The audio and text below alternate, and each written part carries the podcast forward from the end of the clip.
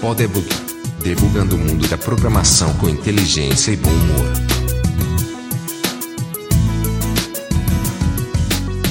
Olá pessoal, esse é o Podebug e o tema de hoje é o dilema de sempre: dominar muitas linguagens e plataformas ou ser um especialista. Eu sou Luiz Borba. Eu sou Vladimir César. Eu sou Marcelo LV Cabral. Pronto, para começar eu queria fazer uma pergunta para vocês. Aliás, duas perguntas assim. Qual foi a primeira linguagem de programação que vocês aprenderam? E quantas vocês conhecem ou, ou trabalham hoje em dia? A primeira linguagem que eu aprendi, eu acho que falei no último episódio, foi o Basic, né? Estudando Basic, é, mas só, só fiz copiar código, né? Eu copiava código que eu achava de exemplo, ia testando, fazendo meus, meus exercícios, sonhando em um dia fazer um joguinho. mas não, não tinha muito o que fazer no, no VIC 20, ele tinha muita limitação. É, alguns anos depois é que eu conheci o DBase. E aí um estágio no meio do ano de férias. Eu fui apresentado ao DBase. Já existia o DBase 3, já existia PC, mas como eu tinha em casa um, um Apple II, um clone do Apple II, eu, ele tinha uma versão DBase 2 para Apple. E aí foi aí que eu comecei a também entrar em contato com a questão com o conceito de banco de dados, de armazenamento de dados, que tudo isso era novo para mim. Naquela época também não tinha internet, então foi só livro. Então foi depois mais para frente virou Clipper. E aí para fazer alguma coisa avançada em Clipper, comecei a estudar C, não era C++ ainda, era o, o C puro, que era o que a gente conseguia fazer é, alguma coisa de, com um mínimo de performance no, no, PC. Quando precisava fazer alguma coisa nos meus sistemas em Clipper que tinha performance, eu fazia, usava em C. Até que veio o Windows. Quando veio o Windows, ninguém sabia para onde os programadores migrariam, né? Eu estava nessa turma do Clipper que fazia sistemas comerciais e comprei o primeiro, acho que foi o primeiro livro de Visual Basic que existiu no Brasil e era Visual Basic 1 ainda, não, não tinha acesso a banco de dados nem nada, mas eu comprei mais porque era uma coisa simples de aprender o ambiente Windows, né, que era uma coisa do outro mundo. Eu tinha tentado é, fazer alguma coisa com C para Windows, mas a quantidade de código que você tem que escrever para fazer uma janela era absurda. Então eu acabei desistindo na época, porque não era prático, eu estava realmente fazendo sistemas e precisava de velocidade. E aí o Visual Basic foi o que me, me atraiu, né?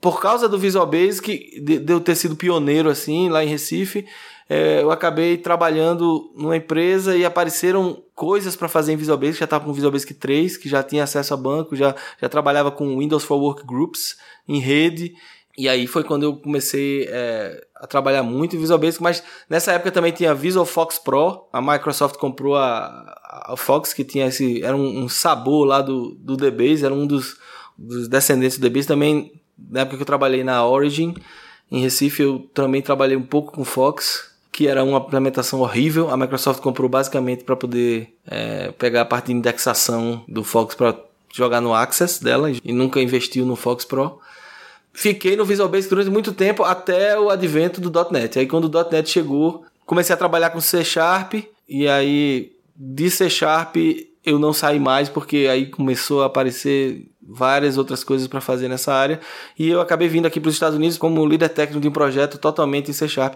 Agora, eu tive que aprender a lidar com outros conceitos, outras tecnologias, tipo o .NET Compact Framework, que é para sistemas embarcados. Então tem algumas outras complexidades né? E, e, nesse, nesse aspecto aí a gente também eventualmente tem que trabalhar com Java. Mas assim, nunca fui um grande desenvolvedor nem entusiasta do Java. É, sou, sou do lado negro da força da Microsoft. Sempre fui. E você, Vladimir? Então, eu comecei, como eu disse, no meu primeiro computador foi um Sinclair Spectrum, né? Então ele tinha o Basic na, na, na ROM.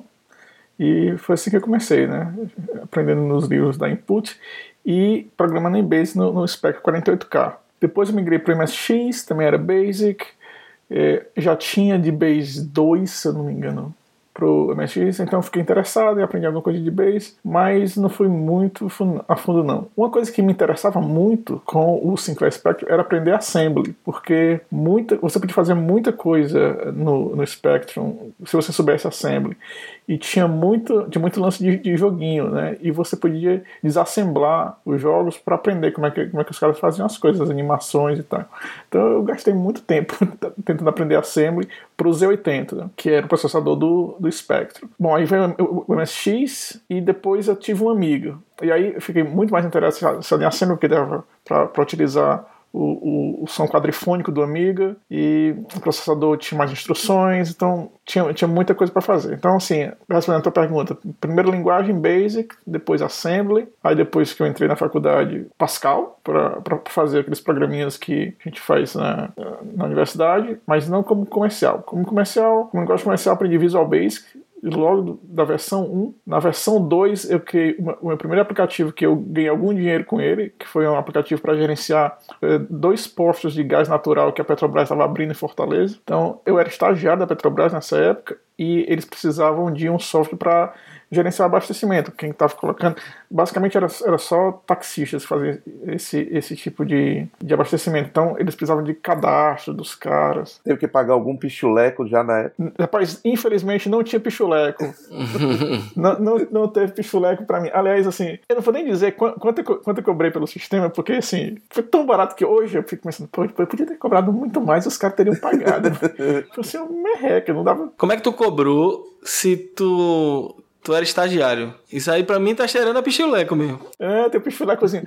porque foi assim, na verdade. Eu trabalhava na, na Petrobras distribuidora, né? E eles estavam criando esse, esse, posto de gasolina. Quando o meu, o meu, estágio acabou, eles tinham acabado de construir o posto e, e não tinha lá o, o software para gerenciar o negócio, né? E eu conhecia todo mundo lá do, do, do história de olha, eu faço o sistema para vocês. Mas isso foi Visual Basic 2? Visual Basic 2. Não tinha, não tinha nem database, eu fiz a database no braço. Ah, é exatamente. Porque só no, no Visual Basic 3 é que começou a aparecer os frameworks de, de banco. É, mas essa história aí tá meio mal contada. Cuidado com o Lava Jato aí. Já que o Sérgio Moro bate aqui em casa. Eu não vi você falar em licitação e nada. Não teve mesmo, nada de licitação nem nada. Os caras pediram. É, então fiz esse, esse, esse sistema para eles, eles fizeram, colocaram no posto lá, deu certo. Eu fui para Natal para implantar o mesmo sistema lá e ficou lá por um tempo. Com esse dinheiro foi que eu comprei meu primeiro Fusquinha. Então não foi tão barato assim, não, rapaz. Não comprou um Fusquinha? Ah, pelo trabalho que deu, foi, viu? Mas olha, então, depois, depois do VB, aí bom, aí começou a ser sério o negócio, aí tive que aprender Java para trabalhar em algumas, algumas empresas que estavam precisando de sisteminha tal. E depois eu vim morar aqui. E aí eu trabalhei primeiro para HP e depois para o governo, né? No governo do Canadá, assim, eles são Microsoft Shop, né? Então tudo é, é Microsoft. Pelo menos nesses setores que eu estava trabalhando, né? Tem uma parte do governo que usa Java também. Mas eles, é, era Microsoft Shop e eles, eles usavam é, Visual Basic. Então eu fiquei lá um tempo e aí depois eu saí para me dedicar completamente à, à Apple. Né? Então é só C e Swift. Todos os seus projetos novos estão em Swift ou tu ainda está em Objective-C? Não, tem um projeto novo em Objective-C, tem dois projetos lançados já para cliente em Swift, que foi até engraçado, assim, assim que saiu a linguagem, né, o, o projeto já estava já tava, assim, tudo certinho, já estava fechado, o cliente chega e diz, não, eu quero tudo em Swift. Pô, mas por que que quer Swift? Não, porque, porque precisa, porque Objective-C vai morrer e é, a gente quer em Swift para a gente poder ter um, assim, ter manutenção a longo prazo. Aí eu disse, olha, mas Objective-C não vai morrer amanhã, nem daqui a dois, um, dois anos, nem daqui a cinco anos, não. Vai, vai ter muita gente usando esse negócio por muito tempo. Não, mas eu quero em Swift. Eu, tá bom. Então, assim, eu tive que aprender Swift rapidinho para andar com esse projeto. E olha, cara, adorei. Sim, é, é a linguagem que eu, eu, se eu pudesse, eu só usava ela. Agora, se você perguntar para mim quais são as linguagens que eu, que eu mais gosto, bom, Swift e Objective-C, claro, esse é o, é o ganha-pão. Mas, assim, eu gosto muito de Assembly, de C e quando eu estive trabalhando para o governo, a gente teve que fazer muita coisa em JavaScript e em Ruby, né? E eu, tive, eu acabei tendo que aprender essas coisas também. É, eu gosto muito de Ruby, eu acho que é uma linguagem muito bacana, sabe? É, atualmente, as coisas que eu desenvolvo como hobby né, aqui em casa, né? É, para a internet das coisas, é tudo, é tudo em Ruby que eu coloco naquele Heroku. Já no meu caso, eu. Aliás, a gente é da mesma geração, né? Começou mais ou menos do mesmo jeito. Eu comecei no TK85. Então a primeira linguagem que eu aprendi foi Basic mesmo. Igual a vocês aí. E aí, rapidamente, no, no TK85, a gente percebia as limitações que o Basic dele tinha. E fatalmente a gente tinha que começar a botar o pé no Assembly começar a fazer algumas coisas em Assembly para poder fazer as coisas mais divertidas, né? E depois eu tive um MSX e também continuando a mesma coisa, Basic Assembly. E quando eu entrei na faculdade, mesma coisa, comecei a aprender Pascal na faculdade.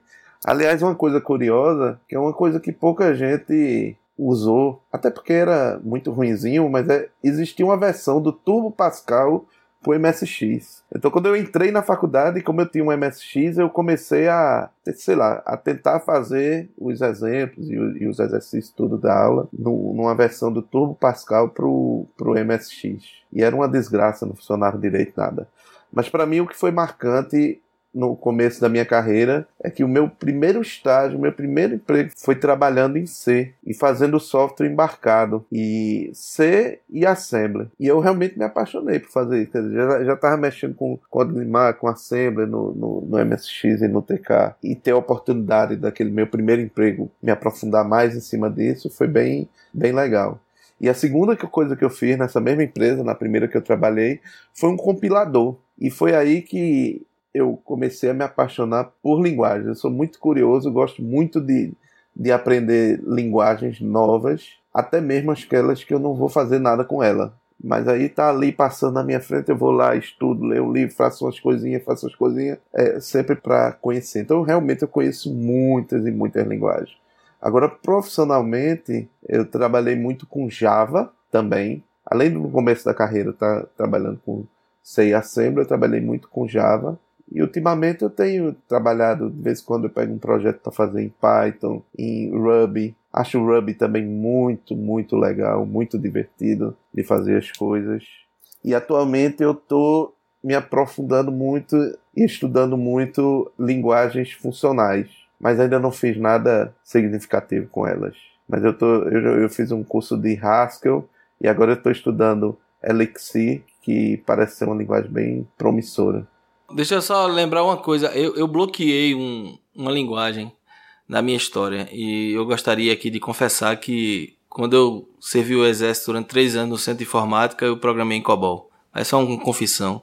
Aí é uma mancha no currículo. Eu sabia, eu sabia. Eu não posso, eu não posso falar mal de COBOL nunca, porque a comunidade COBOL já me tem como alvo. Eu num blog há, há algum tempo atrás, eu postei uma eu, eu, eu, fiz um post falando assim sobre. Nem me lembro mais, eu acho que era sobre se, se Java era o novo COBOL e tal. E dentro do texto eu falava que COBOL tinha morrido, né? Rapaz, apareceu uns caras. Chutou a santa. xingando. E assim, você é maluco, COBOL está muito vivo. Tem, agora tem COBOL orientado a objeto, tem Visual COBOL, tem não sei o quê. Apps para iPhone feito em COBOL. E eu acho que é uma comunidade muito unida, porque outra vez, anos depois, botei um post e falei uma notinha de nada, falei um, uma besteirinha mal de COBOL. Pronto, lá vieram os caras. Você é um jogador de videogame maldito. COBOL é coisa pra homem, é coisa séria. Aí, enfim, eles realmente me odeiam. Então aqui eu não, eu não vou falar mais sobre COBOL para não provocar a ira dos coboleiros. Mas afinal de contas, assim, eu, eu falo por mim, o fato assim, de conhecer muitas linguagens diferentes, essa coisa mesmo que eu estava falando. Quando eu saí do Java para programar em Ruby, por exemplo, quando eu voltei a fazer um projeto em Java, eu já não estava programando mais no mesmo estilo. Eu aprendi alguma coisa ali em Ruby que me ajudou a voltar para o Java e aplicar, mudar alguma coisa no estilo, ou fazer alguma coisa diferente e, na minha opinião, melhor. É, da mesma forma agora que eu estou apesar de não ter muito aprofundado ainda, mas não fiz muitas coisas em linguagens funcionais, mas o fato de eu aprender os conceitos funcionais, quando eu estou voltando para as linguagens, estou fazendo, por exemplo, agora um projeto também em PHP, e ele está me ajudando a fazer um projeto de melhor qualidade, ou indo para o JavaScript e fazendo melhor. E, além disso, tem o fato também que hoje é, já é muito comum você ter no mesmo projeto mais de uma linguagem. Aliás, o exemplo que eu tenho hoje é isso. Eu faço um back-end em PHP, o front-end em JavaScript, ou se você vai programar mobile, você faz um servidor lá em, sei lá, em Java, mas usa Swift para fazer a aplicação mobile. Então está se tornando cada vez comum essa mistura de linguagens no mesmo projeto. O que, é que vocês acham disso? Como é que vocês veem isso? É, no meu caso é um pouquinho, é um pouquinho particular, né? Porque para você desenvolver para iPhone, bom, você pode desenvolver em alguma coisa que não é Swift nem Objective-C, né? Aquelas chamadas de, de cross-platform, né? Que são, você pode fazer, por exemplo, em C Sharp, né? E usar uma ferramenta chamada eh, Xamarin, que vai transformar isso aí em código nativo. Mas meu problema com essas linguagens, essas ferramentas de, de, de múltipla plataforma, é que você acaba indo pelo mínimo denominador comum, né? Você não aproveita muito da, do, do framework que a Apple está disponibilizando. Então, no meu caso, eu prefiro desenvolver usando o Swift e Objective-C. Muitas vezes acontece, no entanto, do, do cliente querer também aplicação em, em outra plataforma, né? Android, alguma coisa. Bom, então vai ter que procurar outro desenvolvedor. E acontece também do cliente querer alguma coisa para web. Aí sim, aí é legal, porque você tem a chance de aprender ou usar alguma, alguma linguagem que não está no seu dia a dia. Né? No meu caso, quando o cliente quer alguma coisa para web, é pô, uma chance de usar o Ruby que eu gosto, ou JavaScript, enfim, outra tecnologia, né? Recentemente, a Apple disponibilizou APIs para um sistema de armazenamento na, na nuvem chamado CloudKit, que já tem as ferramentas todas prontinhas em JavaScript. Então, você pode facilmente criar seus aplicativos em Android e tal e usar, usar esse sisteminha da Apple lá, com, com essas ferramentas. Né? Então é legal, a chance de você usar múltiplas linguagens para o mesmo sistema. Mas assim, Boba, é, eu, eu tô vendo assim que a gente tá. A gente tem experiências diferentes. Assim, tu foi um cara que teve a oportunidade de, pela tua experiência, como tua carreira se desenvolveu, de, de oportunidade de passar por diversas linguagens e, e de até aplicar aplicar esse conhecimento no, no teu trabalho do dia a dia. No meu caso, eu fui um cara que foi muito guiado por onde eu estava trabalhando na hora, no momento e, e, no meu trabalho mais paralelo, a tendência é você fazer o que você está mais acostumado a fazer no dia a dia. Também assim, eu é, é claro que tudo depende do contexto onde você está inserido e tal.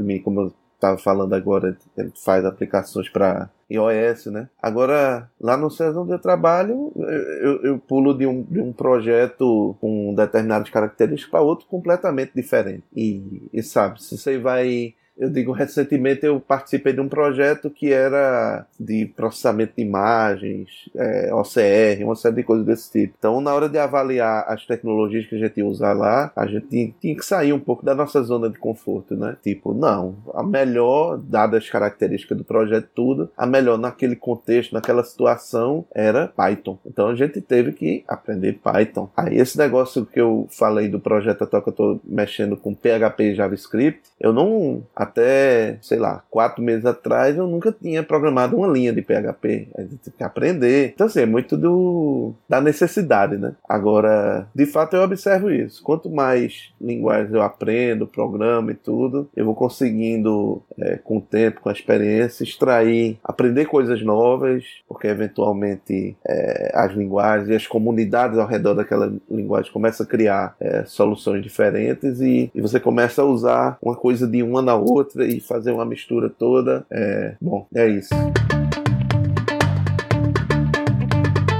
Então, então o que, é que vocês acham em relação ao nosso tema principal? Vale a pena dominar muitas linguagens de plataforma ou ser um especialista numa plataforma e extrair o máximo dela? É, na minha experiência pessoal, ser um especialista é, no mundo Microsoft me ajudou. Quer dizer, eu fiz certificações e realmente me aprofundei na tecnologia e na, nas linguagens e plataformas, né? Assim, pouca gente conhecia Complus, que era um, um, uma dor de cabeça para muita gente, né? Aquela DLL Hell na década de 90, ActiveX, registrar DLL, aquele conceito todo que a Microsoft criou que gerou um, gerava muito estresse nas pessoas, mas eu conheci aquilo muito bem e isso me ajudou muito em várias oportunidades e eu consegui extrair dessa tecnologia realmente a qualidade que ela tinha, né? Sendo um especialista e, buscando tirar o melhor. Então eu acho que é, é assim, não é ruim ser especialista, né? Até voltando à questão do COBOL, tem gente que ganha dinheiro sendo especialista né, em COBOL até hoje. Mas não existe engenheiro de software COBOL Júnior. É, não existe mais. É. mas eu fiz um parênteses assim, é interessante, mas é muito mais arriscado e ajuda muito menos a sua empregabilidade. Trabalhar numa empresa que lhe dá essa liberdade, como no caso do Borba, de, de você trabalhar em vários projetos a, a, a, é, é, usando várias tecnologias e plataformas, ajuda muito é, na sua empregabilidade, porque você vai ser um cara que vai ter mais experiência em, é, em, em plataformas em áreas maiores. E agora, é, é a questão de balanço e é muito relativo, porque assim, eu tenho essa expertise nessa, nessas linguagens que eu trabalhei, mas eu, eu fico completamente tranquilo se, se eu tivesse que trabalhar com PHP, por exemplo. Eu sei que não, com a experiência que eu tenho, é, não demoraria muito para eu também já estar tá produzindo com qualidade e com a velocidade é, que eu tenho nas outras linguagens. Então, sintaxe, conceitos são, são coisas que não, não, não deveriam assustar nenhum bom programador. Então, eu, eu acho que um, um balanço nisso é importante. Assim, você também não pode ser um cara generalista que não, não sabe nada profundamente, mas também só saber uma coisa e ser um, um, um cara que não faz, não olha para o lado, não está olhando o que é está acontecendo no mercado, também não é ruim. Também não é bom. É, então, no final das contas, a gente fica em cima do muro na resposta, mas é, é, a realidade, né? Assim, você tem que se aprofundar um pouco na, na, nas coisas que você gosta e sabe, mas por outro lado também não, não, não, não deixando de lado o mercado. Minha opinião um pouco diferente da, da sua, Marcelo. Acho o seguinte, eu acho que no começo da sua carreira é bom você aprender várias linguagens, várias tecnologias diferentes, sabe? Por dois motivos. Um é para você ter essa, essa noção né, que o Bobo estava falando de sabe de como, como é que, um, que uma coisa que você faz em uma linguagem pode vai influir na, maneira, na, na maneira que você faz, você resolve problemas em outra linguagem. E esse é um motivo. O segundo é que pô, é bom para você ver o que, é que você gosta também, né? Assim, você, assim, as linguagens são diferentes, os problemas que elas resolvem são diferentes, onde elas vão ser utilizadas são lugares diferentes. Então, se você tem conhecimento de várias linguagens e tenta usá-las nesses né, para web, é, sistemas embarcados, né, é, para mobile, né, você acaba criando um gosto por alguma dessas áreas. Né?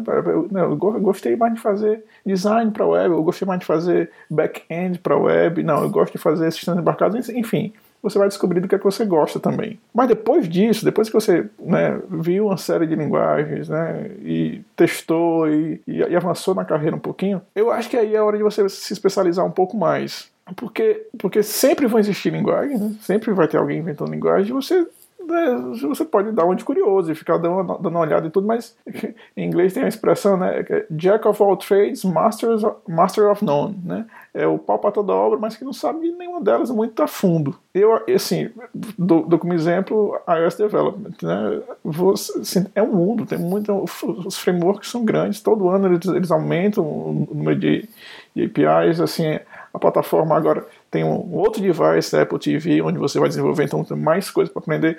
Então, assim, não dá para eu ser generalista, porque não dá tempo, é muita coisa. Então, acaba que você, que você se especializa em, uma coisa que você gosta mais, e eu acho que é bom. Sim, eu, eu não acho que, que, que, há, que, há, realmente, como você falou, um problema de, de empregabilidade, né? Mesmo para certos nichos né, de, de mercado, né? O cara que é especialista em, sei lá, sistemas embarcados, vai ter emprego para esse cara e, e, e muito, assim. É, é, nessa essa área cara, assim, não tá faltando emprego, não. É, mas Vladimir, assim, eu, eu acho que é, é, a gente meio que concordou, porque assim, quando eu pensei, quando eu falei na questão da empregabilidade, eu tô, não tô falando um cara já com o nível de experiência que a gente tem, né? É mais para o cara que tá, talvez esteja ouvindo a gente e que tá começando a carreira.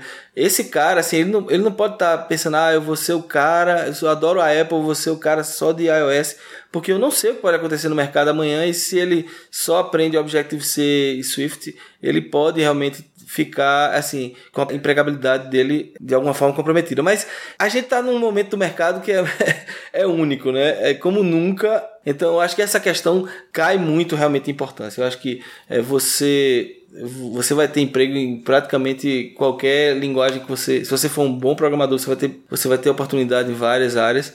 Quando a gente avança muito, é, é não é só a, a linguagem, é, é, o que conta menos no final das contas, né? Porque assim, hoje em dia minhas preocupações são muito mais arquitetura, é, integração, hardware, é, escalabilidade. Tem tantas outras preocupações que você também precisa aprender e que não estão diretamente ligadas a, a a linguagem, que assim, realmente a linguagem cai muito em importância. É mesmo vocês estão despreocupadinhos, assim, um tá nos Estados Unidos, o outro tá no Canadá, né? Mas eu tô no Brasil, pô. Aqui as coisas não tão, são tão fáceis assim, não, né? O, eu, agora eu, eu me lembrei a história do. Como eu disse, o meu primeiro emprego, né? Meu primeiro estágio, que, que se transformou em emprego de verdade, é, foi trabalhando em C, em sistemas embarcados, Assembly, e fazer, desenvolvendo um compilador de uma, de uma linguagem lá, que era um, um subconjunto do, do, do Clipper na época. E eu adorava aquilo, para mim era um negócio, eu vibrava, adorava fazer aquele negócio. Mas a empresa teve um momento que ficou meio mal das pernas, e aí eu, pô, esse negócio aqui não vai dar certo não. Eu me abusei, aí pedi minhas contas e fui embora. Pra você ver como a situação tava preta, no dia que eu pedi para ir embora, no dia que eu fui embora, eu ganhei seis meses de salário, que era seis meses que tava atrasado. Fazia seis meses que ele não me pagava. Só que na época eu morava com os pais, era novo, não, não dependia daquele dinheiro, né? Mas enfim, o ponto é, quando eu saí de lá e eu digo, ah, eu quero fazer mais sistemas embarcados, eu quero fazer mais compiladores, e eu olhei ao meu redor, eu não tinha onde fazer, não. Não, não tinha. Claro, eu podia me mudar para outro canto que tivesse, mas naquele momento eu não, não tinha nenhum mercado aqui. É, em Recife, mais especificamente, não tinha nenhuma outra empresa que contratasse profissionais para fazer esse tipo de coisa, né? Então, naquele momento, foi o primeiro momento que eu já tive que vamos dizer assim, me reciclar. Eu tive que aprender um outro conjunto de coisas para poder arrumar um outro, outro emprego, uma outra coisa. Então, assim, essas coisas mesmo acontecem. E esse negócio que a gente está falando, por exemplo, de desenvolvimento móvel, né? Pô, há 10 anos atrás não, né, nem existia esse. Deixa eu fazer essas contas direito. É, há 10 anos atrás não tinha iPhone, não. Então, assim, as coisas às vezes o jogo muda, as é. coisas. É, você tem que minimamente estar preparado para aprender rapidamente alguma coisa nova, a mudar de planos, a tecnologia evolui. De repente o cara vai lançar agora, sei lá, não é mais um iPhone, aí o cara vira pelo avesso, cria, inventa aí uma outra máquina Aí todo mundo vai jogar os iPhone fora e vai usar esse negócio novo. Você tem que estar preparado. Não, Boba, vira a tua boca pro lado do mar. A Microsoft tá aí com o, óculos holográfico aí, de repente a turma vai começar a ir para o Windows 10, rapaz.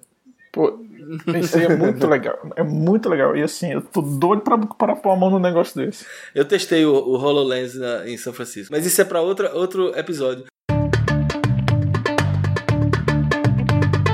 É sobre essa questão, é, é, interessante mesmo, porque a gente, na carreira da gente, a gente passou por esses vários é, saltos desse, né? Quer dizer, a, o salto do DOS para o Windows foi um. Ninguém. O pessoal ficou meio perdido que fazia tela para um ambiente texto e, e de repente começar a trabalhar com mouse eventos, clique, essas coisas eram coisas totalmente estranhas para o programador e a gente teve que correr atrás para entender esses conceitos. E a mesma coisa aconteceu depois com o web, né? O que é o web, né? Como fazer um, um sistema que o designer passou a ter é, muita importância. Isso é um outro salto. E esse salto recente do mobile, do, do celular e do desenvolvimento para móvel. Então, como é que foi isso para vocês assim? É, como foi essas transições aí para tu, Borba? É, eu não sei nem dizer.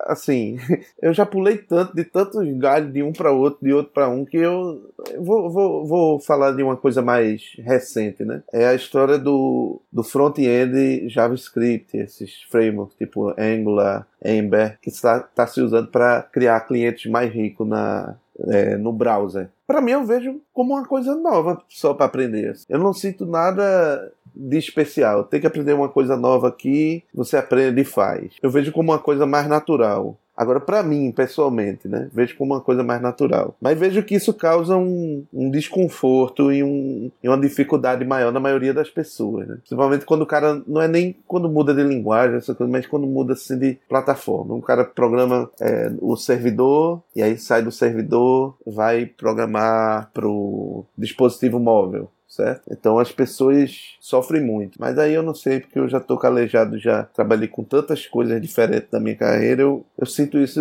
eu consigo fazer essa transição de forma mais tranquila, natural. Eu consigo assimilar é, os novos conceitos, as novas restrições daquela plataforma de, de forma mais natural. Mas assim, entendo que não, principalmente para as pessoas mais novas, não é muito, não é muito fácil não. É, isso é uma coisa que não é só mais novas não, tem pessoas mais velhas assim, eu, na transição para o Windows, gente, eu vi coisas absurdas assim, o cara botar um, um botão grande no meio da tela que o cara clicava e aparecia um menu pop-up. Tem gente que não tem a mínima sensibilidade de, de absorver assim, ah, qual é a, o que é esse novo ambiente. O cara quer adaptar diretamente uma coisa que ele fazia no outro ambiente para isso. Eu acabei de me lembrar de uma história boa que eu fui trabalhar num projeto que era até em C.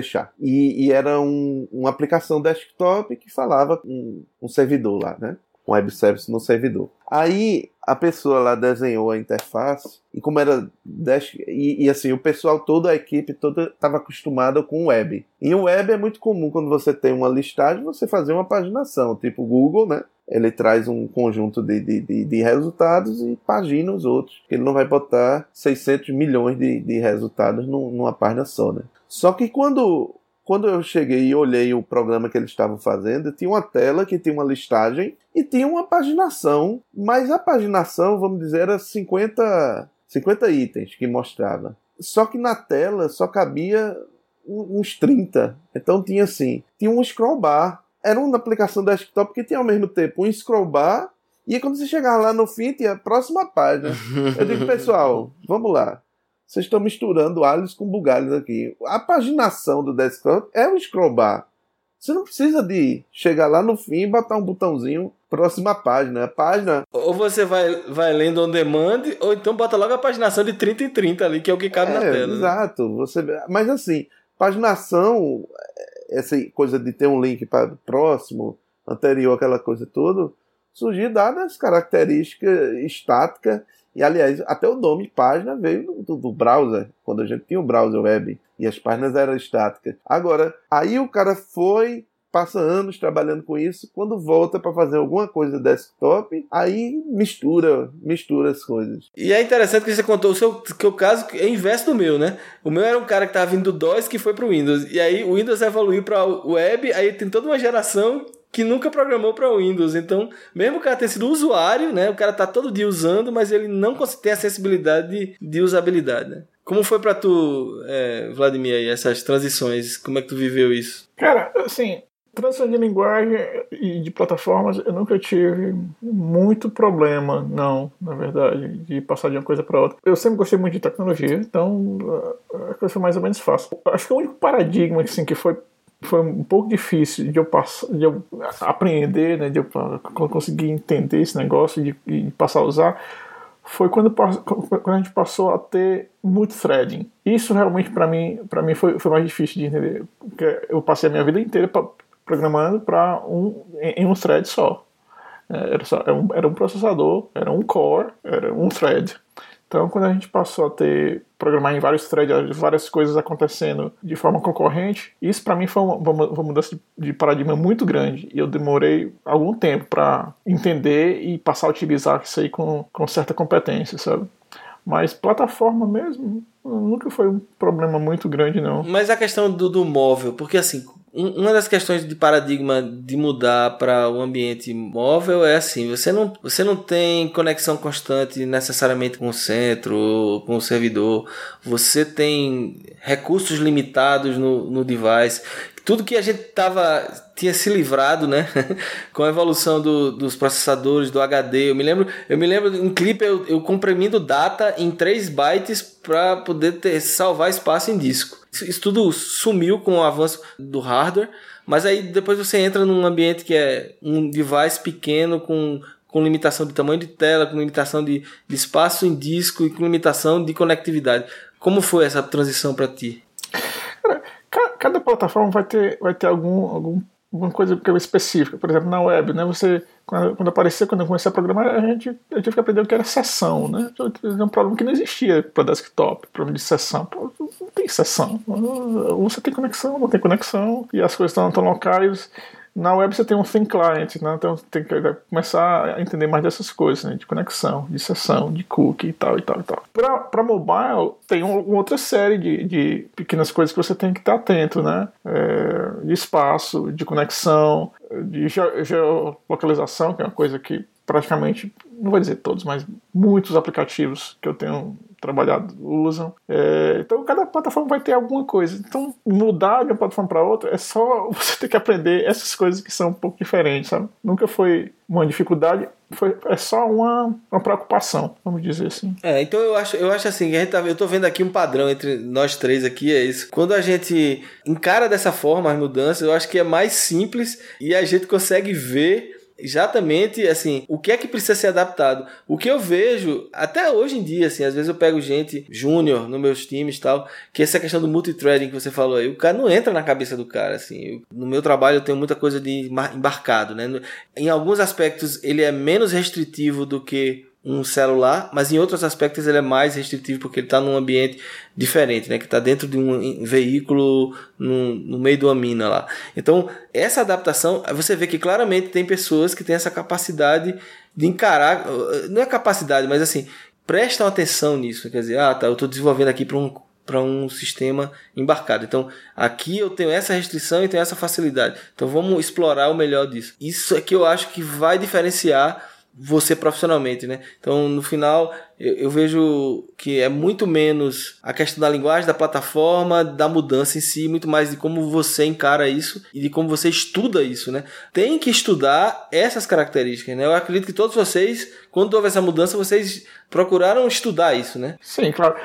Na verdade, assim, é, resgatando um pouco aqui da, da, conversa que a gente teve no podcast passado sobre as características de um programador, de um bom programador, que você deve ter para seguir essa carreira. Uma coisa que eu acho que se, se você não tiver, você não vai muito longe nessa, nessa profissão. É você estar tá atento aos detalhes, né? Você conseguir entender quais são os detalhes, né? O que é, é uma diferença de uma linguagem para outra, de uma plataforma para outra. Isso aí é, é eu, eu, acho que a coisa mais importante. Se você não, é capaz de, de, perceber as nuances, né, esses pequenos detalhes que fazem a diferença entre uma maneira de resolver um problema usando essa linguagem e você saber adequar isso daí, você você está tá frito, você, você, não, você, não, vai muito longe. Saber reconhecer os pequenos detalhes né, de, de, de linguagens é extremamente importante. E o que está por trás, né? E o que está por trás. Às vezes você vê o cara claramente não tem a curiosidade de saber o porquê. O cara mostra aqui, ó, tu vai fazer isso aqui, tá aqui o framework, o cara tá, mas você não vê que o cara não tem a menor curiosidade de saber por quê. Ele vai simplesmente usar aquilo ali. Esse é o cara que talvez tenha dificuldade mais na frente de adaptar, porque ele não vai, ele não tá preocupado, não faz a pergunta de por quê, onde é que tá isso. Tá? Não, e também assim a gente tem que botar as coisas em perspectiva. Quando a gente tá falando hoje em desenvolvimento móvel, aí diz, ah, porque tem menos recursos, tem menos isso. Peraí, tem menos, mas também não é tão menos assim, né? Hoje um, um dispositivo móvel tem não sei quantos gigas, 16 gigas, os mais safados, né? O iPhone mais safado tem 16 gigas de, de, de, de espaço em, disco. Eu não sei quanto tem de RAM, mas é, é um bocado também. Assim, restrição. E, e, talvez a gente, como tem um padrão aí de VIC-VIC, ZX Spectrum, o ZX81 e tal, aquilo era restrição. Tem aqui um, um sujeito chamado David Horn, que é esse é um cara assim que se eu encontrar no meio da rua, eu dá vontade de socar ele na cara. Esse fila da p... ele ele construiu um jogo de xadrez, a inteligência artificial, em 672 bytes. O programa dele não tinha nem um, K. E ele joga xadrez e implementa a regra todinha. Isso é que é restrição. Ele teve que fazer o programa dele para rodar em 1K. Não, é, eu, eu, concordo, mas assim, mas eu tô comparando, é, é como você, você viu, é, é, o, por exemplo, o formato de tela é diferente, né? Você tem portrait landscape, são esse, esse tipo de restrição, de mudança de, de paradigma mesmo, né? É, é adaptação aos detalhes, como o Vladimir falou. Não, sem dúvida. Mas meu ponto é, de qualquer forma, a gente vai evoluindo. Hoje a gente às vezes vê voltar os mesmos problemas, mas num, num grau menor. Nossas ferramentas são melhores, nossas coisas são tudo melhor. Até, até algum tempo atrás, a gente, por exemplo, quando começou J2ME e tal, aquela coisa de que a gente tinha 400 modelos de celular diferentes, tamanho, resolução diferente, tudo. E, e eu acompanhava, na época eu não, não, não, não, participava desse projeto, não, mas acompanhava lá o desespero das pessoas de fazer um programa que rodasse num, num, num range maior de, de aparelhos, né? E você tinha que dizer, ó, esse programa roda no, sei lá, Nokia, não sei o que, Motorola, não sei qual. E era uma dificuldade infernal. Apesar de ser Java, de ser multiplataforma, né? Mas... É, o código rodava, mas assim, o, o design do, do, do, negócio mudava para cada aparelho. Assim, tinha aparelho com mais memória, com menos. Você tem uns que não rodava, não ia rodar de jeito nenhum, uns com um recurso, outros não tem. Hoje, pelo menos, você pegar assim as plataformas Android, iOS, Windows Phone, né, as três principais, mesmo com toda a diferença que ainda existe, em especial no Android, né, que é usado por vários fabricantes e vários modelos diferentes, mas já existe, tanto a coisa já foi projetado melhor, já foi projetado pensando nisso, e as ferramentas e soluções de framework são melhores. Bom, meu ponto no final das contas é só dizer que hoje está menos difícil do que em outros tempos. E como a gente passou pelos outros tempos onde tudo era mais difícil, hoje a gente tem mais facilidade de, de se adaptar a essas mudanças de contexto do que talvez uma pessoa que não tenha passado pela, pela dureza. A minha visão, como eu disse, é essa, né? Acho que você, depois de um tempo, você deve ser especialista. Mas é como um amigo meu me disse, me disse uma vez, rapaz, olha, programador, ou o garoto de programa, né? Como a gente costumava dizer na universidade, né? todo mundo é um garoto de programa, né? O garoto de programa não pode se apaixonar, né? É, a mesma, é a mesma ideia aqui. Então você não pode se apaixonar pela linguagem, né? Você usa a linguagem enquanto ela estiver sendo útil para resolver os problemas que você tem. Problemas que são melhores resolvidos com outra linguagem serão resolvidos por ela, né? Então eu acho que é essa visão que, bom, essa visão que eu tenho pelo menos. Tá bom, então a gente no final das contas chegou à conclusão que o melhor é você ser especialista de tudo.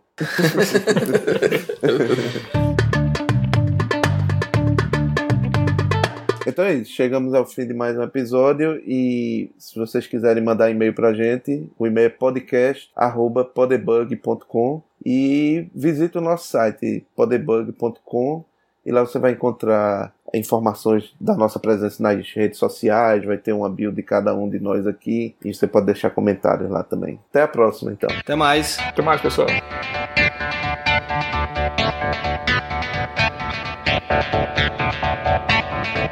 Thank you.